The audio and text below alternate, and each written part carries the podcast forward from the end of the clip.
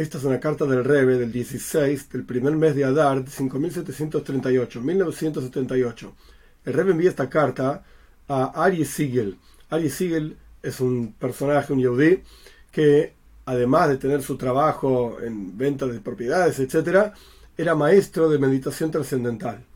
Y el Rebe en esta carta toca justamente el tema de qué beneficios y qué problemas puede tener este movimiento de meditación trascendental y amplía no solamente hablando de este movimiento particular, sino que amplía el asunto hablar de todo lo que tiene que ver con yoga, con meditación budista, hinduista, etcétera, todas las religiones, digamos, que vienen del Oriente.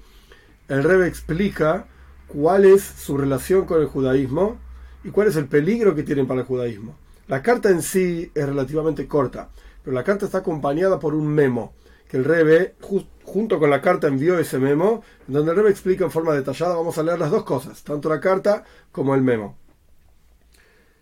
Borja Hashem, gracias a Dios, 16 del primer mes de Adar, 5738, Brooklyn, New York. Saludos y bendiciones. Ya pasó un tiempo desde que escuché de usted y yo confío que todo está bien. Y con seguridad es innecesario agregar que al respecto de un judío, todo está bien, entre comillas, incluye, por sobre todo, avance en Torah y Mitzvot en la vida cotidiana. El propósito de esta carta es enviarle el memorándum incluido que se explica por sí mismo. La razón por la cual escribí el memorándum en un, aparte, algo aparte y no está dentro de la carta, sin, sin firma, el memorándum no tiene firma, y hasta cierto punto es confidencial. ¿Por qué lo hizo así el Rebe? Porque el asunto que estamos tratando es de una naturaleza sensible y el memo, este memorándum, puede ser utilizado para alentar aquello que busca desalentar y excluir, es decir, envolverse y relacionarse con las culturas del Oriente. Es decir, la idea del memorándum de vuelta es fortalecer el desconectarse completamente de lo que tiene que ver con las culturas orientales.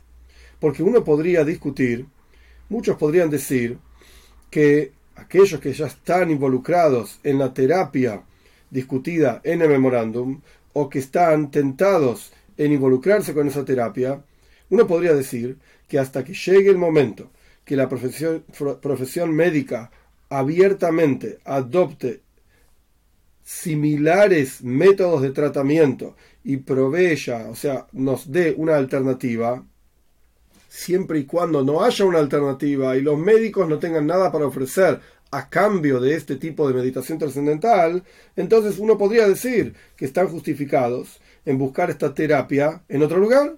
Si la medicina no tiene nada para ofrecer, entonces vamos a buscar esto mismo en otro lado. ¿Dónde? En las culturas orientales, especialmente si se ocupan de evitar actividades que participan en ritos idólatras y ceremonias que acompañan todo lo que tiene que ver, con idolatría. O sea, si pudiésemos, que esto es justamente lo que el Rebe explica en esta carta, si pudiésemos quitar todos los componentes de idolatría, del yoga, de la meditación trascendental, etc. Entonces, ¿por qué no? Si la medicina incluso no tiene una alternativa a eso. Entonces vamos a hacerlo. Esto es lo que alguien podría pensar, dice el Rebe. En, para apoyar esta cuestión, podrían citar justamente este memorándum. Para alejar a la gente de estas culturas orientales, podrían citar justamente este memorándum que de vuelta no está firmado por el Rebe, para que nadie venga a decir, ah, esto es algo religioso, los judíos dicen esto. No, no tiene relación con eso. Y en este memorándum, que lo vamos a leer, Dios mediante, hay dos puntos fundamentales. Uno, se confirma el valor terapéutico de una parte de estos métodos de meditación, etcétera, efectivamente tienen algún valor terapéutico. Y dos, se indica que los elementos de idolatría que están en esos cultos no están relacionados, sino son esenciales a la terapia propiamente dicha. O sea, ¿hay una terapia? Sí, correcto. Para ciertos casos, sí, correcto. Pero es necesario tomar todo el componente de idolatría que está junto con esas culturas orientales? No, de ninguna manera.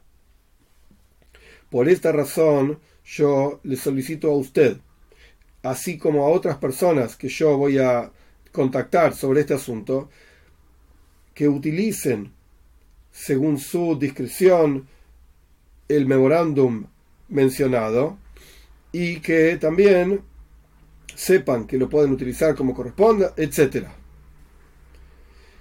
Y debo, sin embargo, mencionar con todo el énfasis que en mi opinión el problema es este problema de la meditación trascendental, es una carta de un año, una época en la cual este movimiento tuvo muchísima fama en los Estados Unidos. Y hoy en día este movimiento está en Alemania, está en España, está en Suiza, está colándose en Sudamérica, se coló en escuelas. Es un movimiento extremadamente peligroso, directamente idolátrico, como vamos a estudiar. Este problema alcanzó proporciones que son extremadamente importantes en cada minuto que uno puede salvar, cada minuto que uno pudiese salvar en al acelerar la implementación de un programa sugerido en el memorándum, como vamos a ver, el Rebe estaba a favor de generar un programa terapéutico de meditación para ciertos casos en ciertos lugares, pero que esté totalmente separado de lo que tiene que ver con la idolatría relacionada con las culturas, las culturas y los cultos orientales. Todo tiempo que uno pueda acelerar la implementación del programa sugerido en el memorándum puede ser una situación de pikuach nefesh, es decir, hay peligro de vida literalmente espiritual para muchas personas y esas personas que se encuentran en un estado grave por estrés, ansiedad, etc., pueden caer como víctimas de estos cultos mencionados. Entonces hay que implementar un programa que pueda reemplazar todo lo que estos cultos ofrecen, que aparentemente parte de lo que ofrecen es terapéutico, pero está relacionado con la idolatría. Esta es la idea de la carta de Oreg. Usted es uno de los selectos, pocos, que yo estoy acercándome hacia ellos sobre este asunto, sabiendo su posición de influencia y sus conexiones con este, con su profesión médica en este sentido, que puede ser utilizado para gran ventaja y efecto en promover la causa expuesta en el memorándum, que yo tengo la, la certeza que usted va a aprobar y el mérito de muchos va a ayudar para avanzar en este asunto. Es, no es necesario mencionar de mi parte, yo voy a hacer todo lo que pueda para movilizar toda la cooperación posible en mérito de esta causa, que yo con muchísima fuerza creo debe ser perseguida con muchísimo vigor, sin miedo de duplicarse, que uno está haciendo lo mismo que el otro, etcétera, hay que ir para adelante con toda la fuerza y nunca va a ser de más, etcétera, y sus comentarios en todo lo mencionado van a ser muy bienvenidos. Con estima y bendición, la firma del rey. Vamos al memorándum memorándum. Es muy sabido que ciertos movimientos orientales, como por ejemplo meditación trascendental, yoga, guru y estas cosas similares, atrayeron a muchísimos seguidores judíos, particularmente en la generación joven. Estos movimientos tienen relación con ciertos ritos y rituales y ya fueron tratados por autoridades rabínicas como cultos que están al borde y en algunos aspectos realmente directamente relacionados con Avoida Zara, con idolatría. O están al borde de la idolatría o son idolatría literalmente. De la misma manera, las autoridades rabínicas en todos lados, y en particular en Eretz Israel, en la tierra de Israel, determinaron que estos cultos están estrictamente relacionados con toda la, la cuestión de Avoidazara, idolatría, y todo lo que tiene que ver con eso, en hebreo se dice Abizrayu. Abizrayu es todo lo relacionado con la idolatría, y están estrictamente prohibidos.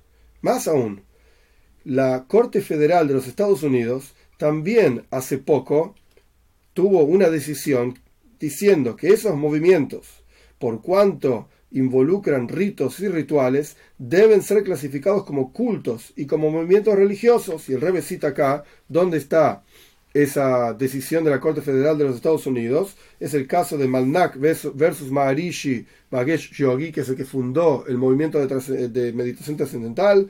Y esto es un, caso de la Corte de New Jersey, el número 76-341 y en las páginas 36, 50 y 78.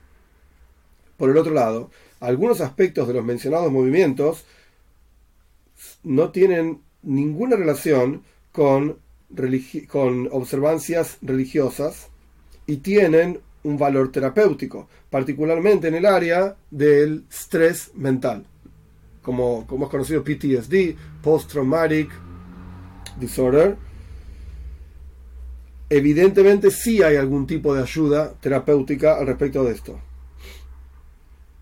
Entonces, si estos métodos terapéuticos, siempre y cuando estén quitados, vacíos de todo tipo de implementación ritual, fuesen adoptados por doctores que se especializan en enfermedades mentales, tendría una doble eh, utilidad en la salud. Primero que nada, viendo el hecho de que estos movimientos son efectivos terapéuticamente, hablando, mientras hay lamentablemente muchos que podrían beneficiarse de este tratamiento, es una cuestión, entonces, si hay efectivamente cierto valor terapéutico, es una cuestión de curación de lo más importante. Por cuanto, o sea, el nivel más importante, esto hay que realmente utilizarlo, por así decir, las partes que tienen valor terapéutico y no lo ritual. Porque, como dijimos anteriormente, tiene que ver con la salud mental. Entonces, sería muy erróneo negar este tratamiento de aquellos que lo necesitan, cuando podría ofrecerlo un doctor que sepa practicar estas cuestiones. Eso por un lado. Hay, una, hay un beneficio terapéutico, se necesita de un médico que pueda administrar el beneficio terapéutico de estas ideas, siempre y cuando esté vacía de todo lo que tiene que ver con lo ritual, lo, culto y lo idolátrico. Por otro lado, por segundo, en segundo lado, y esto no es menos importante, por cuanto hay muchos judíos que están sufriendo continuamente para beneficiarse ellos mismos de estos métodos a través de los mencionados cultos, más allá de la prohibición rabínica. hay mucha gente que está cayendo, digamos, directamente ahí. ¿Por qué? Porque necesitan los beneficios terapéuticos. Se puede asumir que con certeza muchos de ellos, si no todos, que son llevados hacia esos cultos con la promesa de que van a tener calma mental, con seguridad ellos, si no todos, muchos, si no todos, preferirían recibir el mismo tratamiento de un médico y no del guru que está ahí sentado y qué sé yo qué. Eso lo agregué yo, no está en la carta. Si tuviesen la opción de tener una forma kosher, dice el rey, apropiada, válida de acuerdo al judaísmo.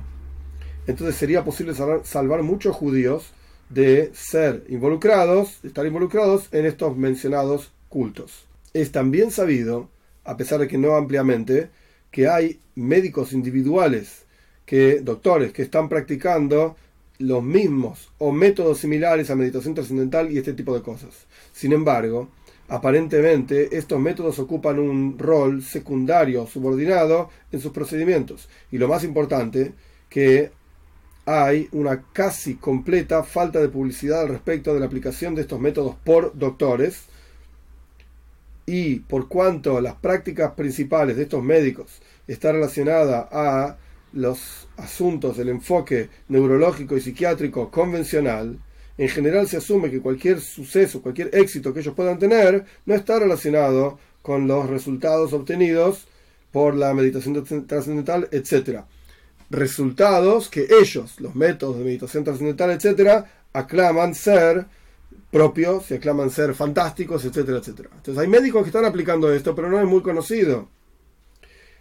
A la luz de lo mencionado, yo sugiero y fuertemente urjo que, uno, se tome acción apropiada para tener la cooperación de un grupo de médicos que se especializan en neurología y psiquiatría, que puedan, que hayan investigado estos métodos y tengan una forma de perfeccionarlos para adoptarlos en sus prácticas en una escala amplia.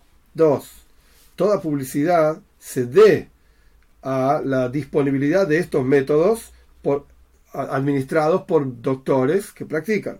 Tres, esto debería ser hecho rápidamente, con diligencia, sin, sin esperar la información vital que surge de los, los eh, periódicos médicos, etcétera, que es diseminado a través de las diferentes revistas médicas, etcétera. No hay que esperar esto, porque las investigaciones y los, los resultados en general tienen, toman muchísimo tiempo antes de que se, son eh, utilizados en la práctica y llaman la atención de médicos que practican. Esto rápidamente contraatacaría el daño hecho por a, muchísimos judíos que fueron son atraídos diariamente a estos cultos que fueron mencionados en el primer párrafo. Perdón. En conclusión, este memo es para todos los rabinos, doctores y gente común, digamos, laicos, que están en una posición de avanzar en la causa mencionada y la, la, importancia de esto no necesita más elaboración. No es necesario decir tampoco que si uno tiene dudas si puede avanzar en esta causa o no, si puede ayudar en algún aspecto de esto o no, o si uno tiene dudas de que el esfuerzo realmente valga la pena, la vital importancia y urgencia de salvar tantas almas como se puedan de Zara, de idolatría, no solamente garantiza, sino que dicta que cualquier esfuerzo posible, incluso si uno tiene duda o una doble duda de que va a tener cualquier tipo de éxito, con seguridad. Todas las razones están dadas para creer que efectivamente se puede lograr con la ayuda de Dios y el mérito de muchos. En conclusión, entre la carta y el memorándum, el rey está diciendo claramente hay un peligro de idolatría concreto en todo lo que esté relacionado con las culturas y los cultos de orientales. El yoga, mindfulness, que está directamente relacionado con la cultura budista, el budismo, el hinduismo, el zen, todas estas cosas, meditación trascendental, todas estas cuestiones están directamente relacionadas con idolatría. Incluso cuando la persona no está, no le dicen arrodillate a esto, etcétera, los mantras, las frases que uno tiene que repetir para meditar, etcétera, etcétera, en general son nombres de deidades en sánscrito e incluso incluyen también hacia tal deidad me arrodillo. Lo que pasa es que como está en un lenguaje que uno no entiende, uno no sabe lo que está diciendo, ah, es un sonido nada más. No es un sonido. E incluso las posiciones del yoga o de los diferentes eh, métodos, etcétera, relacionados a esto, las posiciones mismas, en algunos casos, son formas de idolatría. Uno se pone de esta manera, está sirviendo a tal Dios. Uno se pone de esta otra manera, está sirviendo a tal otro Dios. A pesar de que la persona no lo sabe, es una posición del cuerpo nada más, es una respiración, es un mantra, es una frase. No es así. Están muchos de ellos directamente relacionados a idolatría. Esto no quiere decir que no tengan un beneficio terapéutico. El rey lo dijo claramente.